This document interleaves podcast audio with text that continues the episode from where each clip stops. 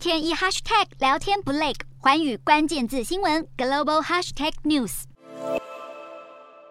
北约在西班牙召开峰会，成员国取得共识，提出新战略概念。除了直指俄罗斯是对北约最显著且直接的威胁之外，更直接将中国视为是系统性挑战。这是北约成立七十多年以来首次将中国挑战列入战略计划之中，甚至把应对中国挑战列为未来十年优先任务之一。北约原本是区域性的军事联盟组织，长期关注欧洲安全议题，不过近年来逐渐将焦点扩大至印太事务。今天的国际新闻评论要来谈谈北约首次把中国挑战纳入新的战略计划之中，背后具有哪些国际政治意涵，以及对中国将带来什么影响。北约是西方国家针对安全事务及合作的重要国际组织，透过集体防卫的机制，确保所有成员国抵御他国的军事攻击，长期恪守的集体安全原则，已是国际政治及权力关系的重要典范，可以说是目前前全球最大型的军事联盟。当然，在冷战时期，北约主要的防范对象是前苏联及其扶植的华沙公约组织，但是随着苏联垮台，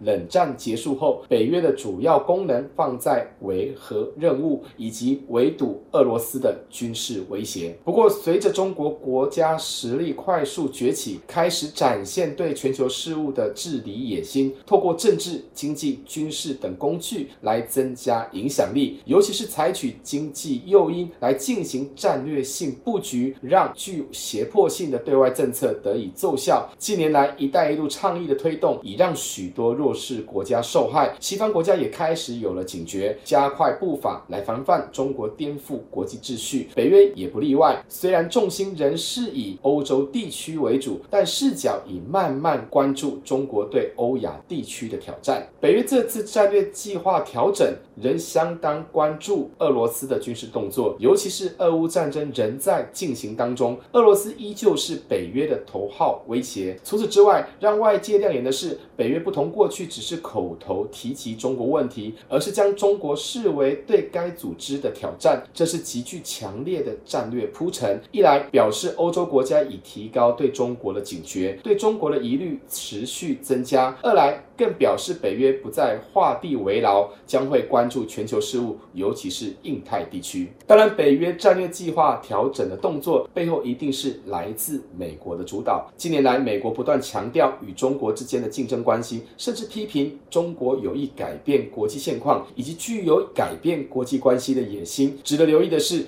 这次北约峰会邀请主要印太国家列席参与，显见北约试图扩大管制范围，这和美国印太战略息息相关。未来势必会针对印太事务采取相应对策，尤其是军事安全议题上的合作，跨越了欧亚之间的藩篱。此外，北约与中国的正面对决势必让中国气得跳脚。果不其然，中国随即强调，把中国视为系统性的挑战是抹黑中国，是冷战思维以及意识形态的偏见。显然，中国相当在意北约这次的举动，同时也面对美国在太平洋地区的围堵策略，西方国家双边边夹击将增加中国的压力。北约又是军事安全合作组织，以中国目前的军力来看，根本难。以和北约抗衡，而俄罗斯当前的处境正好是中国的前车之鉴。后续观察的重点是，北约会如何因应具系统性挑战的中国问题。最有可能采取的方法，便是增加与印太国家的军事演练。这次的北约峰会，美日韩举办的场边元首峰会，除了商议朝鲜半岛事务之外，更对自由开放的印太取得共识。可以预测的是，北约及其成员将会。频繁进出印太地区，甚至会举办多次的联合军演。这不但能向中国展现军事震慑力，更能对全球和平稳定带来正面的作用。北约将中国视为挑战，将会增加中国的危机意识，进而让中国陷入安全困境。中国会不会仿效俄罗斯对台湾进行军事攻击？一旦中国有强烈的不安全感，将可能会铤而走险。只是短期内，中国对台不会轻易出兵。将进入中共二十大的权力更迭阶段，维稳国内政局比较重要。不过长期来看，中国绝对不可能就范。尤其二零二七年是解放军建军百年，中国势必会有所作为，而西方阵营也绝对会有所因应。中国及印太地区将会是全球情势不稳的主要来源之一。洞悉全球走向，掌握世界脉动，无所不谈，深入分析。我是何荣。